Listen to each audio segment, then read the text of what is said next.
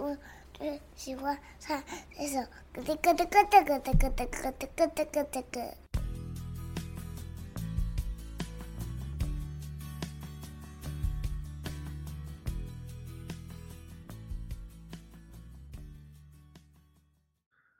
姐弟吵架。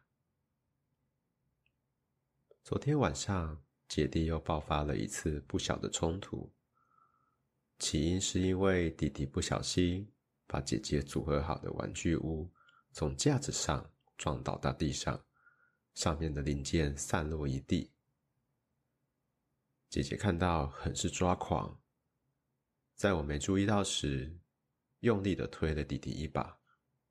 砰的一声，弟弟屁股撞到木头门，跌坐在地上。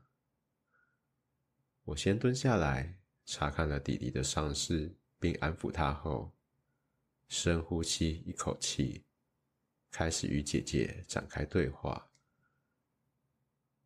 姐姐一开始还是对着我吼：“你先听我说完，再换你说。”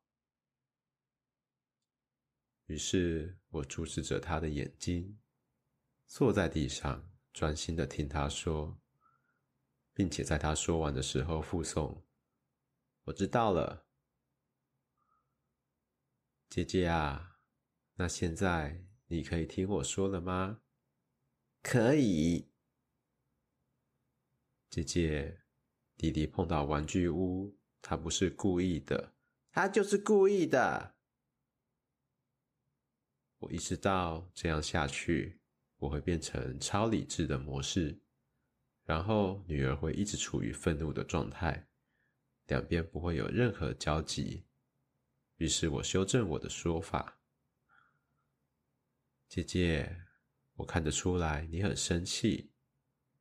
爸爸生气的时候会深呼吸，让自己冷静下来，像这样。”我做一个很大的深呼吸给女儿看。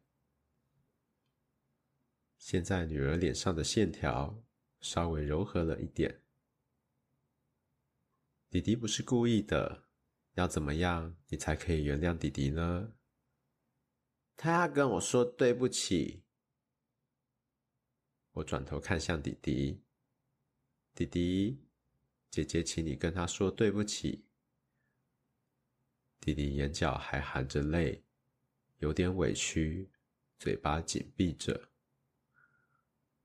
我转回向女儿说：“弟弟不太愿意说，哎，那除了说对不起，有没有其他道歉的方法？”那就抱抱啊！女儿爽快的说。于是我邀请女儿和儿子一起在我的怀抱下。彼此拥抱，彼此和好。两人破涕为笑后，我再次跟姐姐重申：我们家是不能动手打人、推人的。有什么话，我希望我们能够好好用讲的，好吗？